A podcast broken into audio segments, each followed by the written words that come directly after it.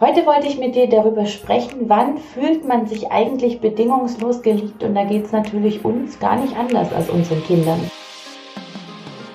Hallo und herzlich willkommen beim Familienpodcast Gesund und Glücklich mit Dr. Mami. Ich freue mich wahnsinnig, dass du dabei bist.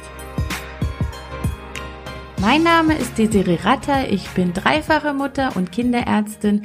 Ich helfe Müttern dabei, ihren Kindern eine glückliche und gesunde Kindheit zu schenken ohne dabei selbst auf der Strecke zu bleiben. Ich erinnere mich noch an die gemeinsame Zeit mit meinem ersten Freund. Wir waren fast zehn Jahre zusammen. Und die Zeit, die wir zusammen verbracht haben, war mit vielen hohen Höhen und tiefen Tiefen ähm, gekennzeichnet, sagen wir es mal so. Und wir sind übrigens immer noch gut befreundet. Aber ich hatte immer schon die Sehnsucht mit ihm nach vollständiger Offenheit und den Wunsch, dass wir das, was wir erleben, das, was uns berührt, einfach auch miteinander teilen können. Und ich hatte auch immer den Wunsch, über meine Ängste und Unsicherheiten und Zweifel zu sprechen. Es ging aber auch gut, weil er mir gut zugehört hat und ich nie das Gefühl hatte, dass ich dafür verurteilt oder bewertet werde. Und dieser tief in mir schlummernde Wunsch war ein bisschen auch der Grund dafür, warum ich viele meiner Bekannten nicht verstanden habe. Es gab so viele Dinge, die sie vor ihrem Partner versteckten. Sie gaben sich so viel Mühe, ihm zu gefallen. Sie hatten große Angst, ihre, von ihren angeblich schlechten Seiten äh, was zu zeigen. Eine große Angst vor Ablehnung, eine große Angst dann, wenn sie sich so zeigten, wie sie sind oder das Gefühl hatten, nicht mehr gut genug für den anderen zu sein und ich habe mich damals immer wieder darüber gewundert, dass ich das so brauche, diese starke Offenheit, das offene Miteinander und andere sich aber so dagegen gewehrt haben. Und im Laufe der Zeit habe ich gelernt zu verstehen, dass es Menschen gibt, die haben das Gefühl, sie werden nur geliebt, wenn sie ihre Macken nicht zeigen, dass sie eine schmerzhafte Angst vor Ablehnung haben, Angst, dass der andere merken könnte, dass man nicht liebenswert ist, nicht gut genug ist und dieser Schmerz rührt vermutlich auch aus der eigenen Kindheit und hängt damit zusammen, wie die Eltern umgegangen sind mit den Fehlern des Kindes, wie die Eltern kommuniziert haben mit dem Kind, Fehlern immer ein Gänsefüßchen, ähm, wie die Eltern mit den Gefühlen des Kindes umgegangen sind. Und es geht nicht um Schuldvorwürfe hier. Man kann das natürlich am besten, was man gelernt hat. Und wenn die eigenen Eltern das nicht gelernt haben, wo soll das dann herkommen? Ähm, andere Menschen dagegen trauen sich, sie selbst zu sein, weil sie in der Kindheit nicht sich verstellen mussten, um Liebe, Akzeptanz und Respekt zu bekommen. Und bei uns daheim war auch nicht immer alles rosig. Glaubt mir, es gab Streit, es wurde oft leid, äh, laut. Ich fühlte mich auch immer mal wieder ungeliebt, bin auch beschimpft oder ähm, Opfer lautester Wutausbrüche geworden. Aber der Grundton in unserer Familie war immer, du bist wundervoll, so wie du bist. Und ich glaube, dass du alles, was du bist, in die Öffentlichkeit bringen darfst. Sei wer du bist, dann bist du wundervoll. Und ich glaube, dass ich deshalb auch keine Angst vor Offenheit habe. Ich persönlich fühle mich nur dann gesehen, wenn jemand mich wirklich kennt. Und wenn dieser jemand weiß, wie ich ungeschminkt aussehe, mich annimmt, wenn ich zickig bin, mich in den Arm nimmt, weil ich äh, launisch bin und PMS habe.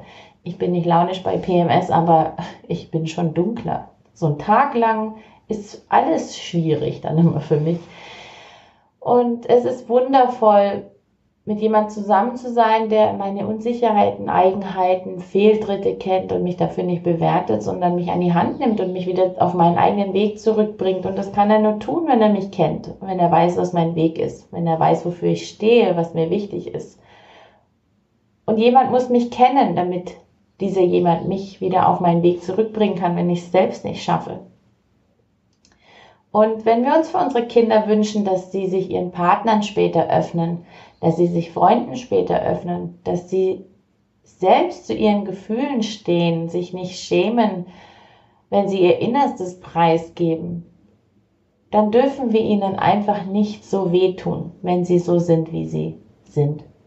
Kinder fühlen sich nur dann bedingungslos geliebt, wenn sie sein dürfen, wer sie sind. Und ich glaube auch, dass die Erwachsenen ähm, Auch wenn sie denken, sie müssen sich verschließen und verstellen, damit sie liebenswert sind und Liebe empfangen können. Ich glaube nicht, dass sie sich bedingungslos geliebt fühlen, solange sie sich nicht öffnen können. Und mit allen ihren Hochs und Tiefs öffnen, mit ihren, mit den von ihnen als Schattenseiten bezeichnete Seiten, mit denen von ihnen als Lichtseiten ähm, gedeutete Seiten und vielleicht dürfen wir uns einen Moment nehmen und uns einfach mal überlegen, wie wir im Alltag diese bedingungslose Annahme erschaffen können. Und es ist schwierig. Ich weiß, dass die Vorstellung von bedingungsloser Liebe was unglaublich Romantisches ist, aber ob es sie wirklich gibt, die transzendentale, tiefe Liebe ist natürlich bedingungslos. Nur das, was wir als Menschen empfinden, ist eben nur ein Gesicht davon etwas oberflächlicher, finde ich, als die eigentliche äh, Liebe, von der wir gerne so romantifizieren, falls es diesen Begriff gibt. Ähm, aber wir sind halt geprägte Wesen und es wird Dinge geben, die uns triggern, auf die Palme bringen, nerven. Und in diesem Moment fließt die Liebe einfach nicht mehr bedingungslos, so wie sie ist. Und deswegen ist bedingungslose Liebe, wer das seinen Kindern schenken will, wer das selber bekommen will oder anderen schenken möchte, in gewisser Form auch eine Reise zu sich selbst. Und auf dieser Reise wünsche ich dir und deiner Familie auf jeden Fall sehr viel Freude. Und das ist ja meine Mission, zu dir selbst finden, dein Kind sich selbst bleiben lassen, damit bedingungslose Liebe, damit in die bedingungslose Liebe auch eingetaucht werden kann. Und ähm, falls dich das Thema Verbundenheit interessiert und du dir wünschst, dass dein Kind sich bedingungslos geliebt fühlt und du auch selbst wieder Zugang zu dieser Liebe in dir findest, auch wenn es dir gerade schlecht geht und du gestresst bist, dann darfst du dich gerne in, meinen Warte online, in meine Warteliste für meinen Online-Kurs eintragen. Ich verlinke den dir in den Show Notes. Da geht es darum, mehr Verbundenheit in Familien zu schaffen und auch in kritischen Situationen miteinander verbunden zu bleiben. Denn diese Verbundenheit ist das, was Liebe fließen lässt. Einen wunderschönen Tag. Tschüss.